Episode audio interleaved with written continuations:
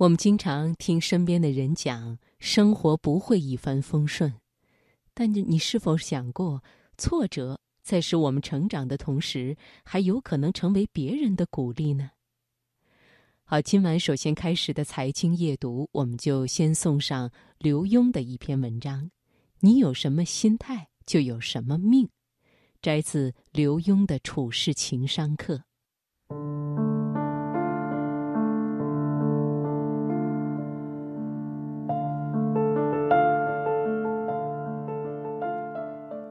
今年夏天，儿子一家来纽约度假。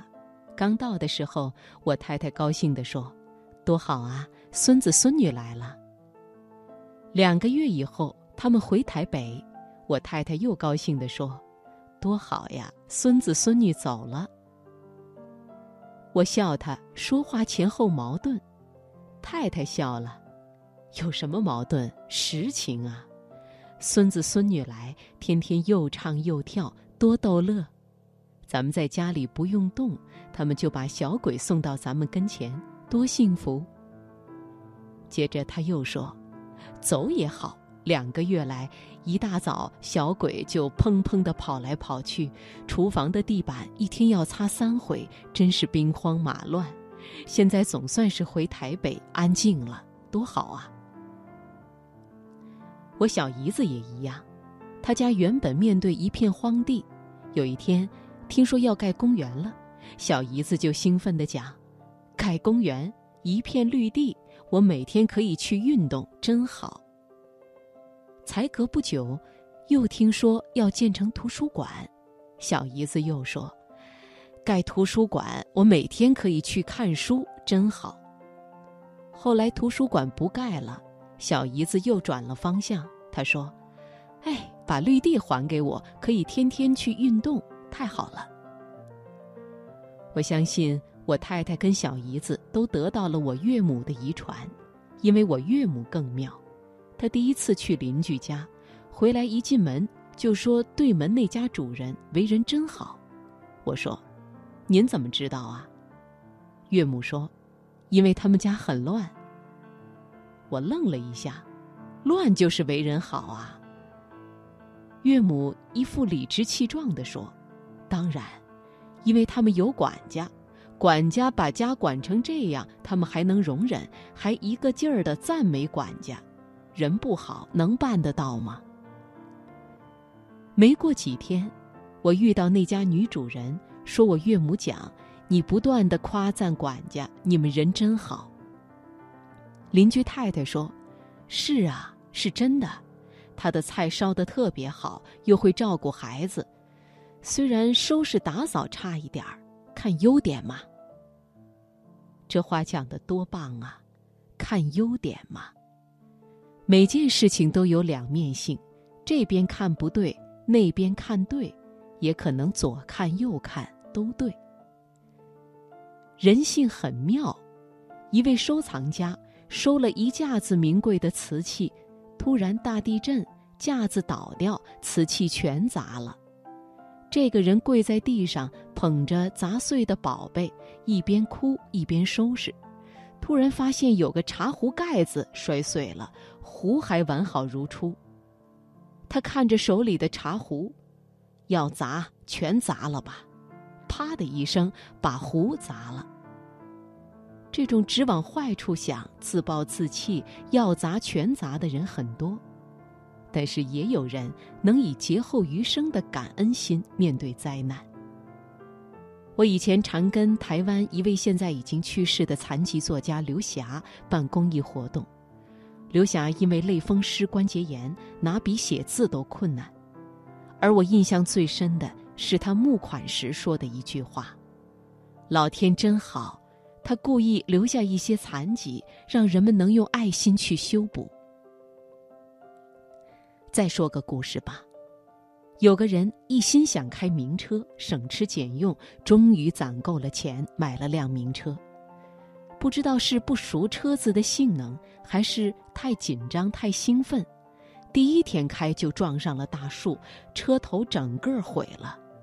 幸亏他绑了安全带，又有气囊，人没受伤。这人从车里爬出来，打电话回家说：“太太，我今天真走运，幸亏是开名贵的新车，没开以前那破车，要不然我早没命了。”这是我在报纸上看到的新闻。看了没多久，我去台中一家广播电台上现场节目，眼看时间到了，却堵车。电台在对接，我就打开车门，直接冲过中间的花圃。没想到前一天才下过雨，花圃里的土都是湿的。当我跨出花圃的时候，一个打滑，那个瞬间，我尽力维持平衡，扭了两三下，终于站稳，没摔倒。可是刚走进广播电台，就发现脚下啪啦啪啦的，我新买的皮鞋底子。居然脱落了！我当时好懊恼，因为我难得买新鞋，那还是我在机场名店买的一双好鞋。但是接着想到前面新车撞大树的故事，马上就高兴了。幸亏是双好鞋，结实，要不然只怕我已经摔伤了。最后让我说一件从来不曾提过的往事，也是让我伤心的往事。我女儿从著名的美国高中以第一名的成绩毕业，还代表全体毕业生上台致辞。她申请大学的时候，因为得奖的资料多，又曾经帮我翻译绘画理论，全部资料加起来有一大箱。无论是他的老师还是同学，都认为他一定能像他哥哥一样被哈佛大学录取。只是学校放榜，他没被录取。我们一家都失望极了，女儿更是抱着妈妈哭，说搞不懂为什么同一届比她差得多的同学都被录取了，她却没有。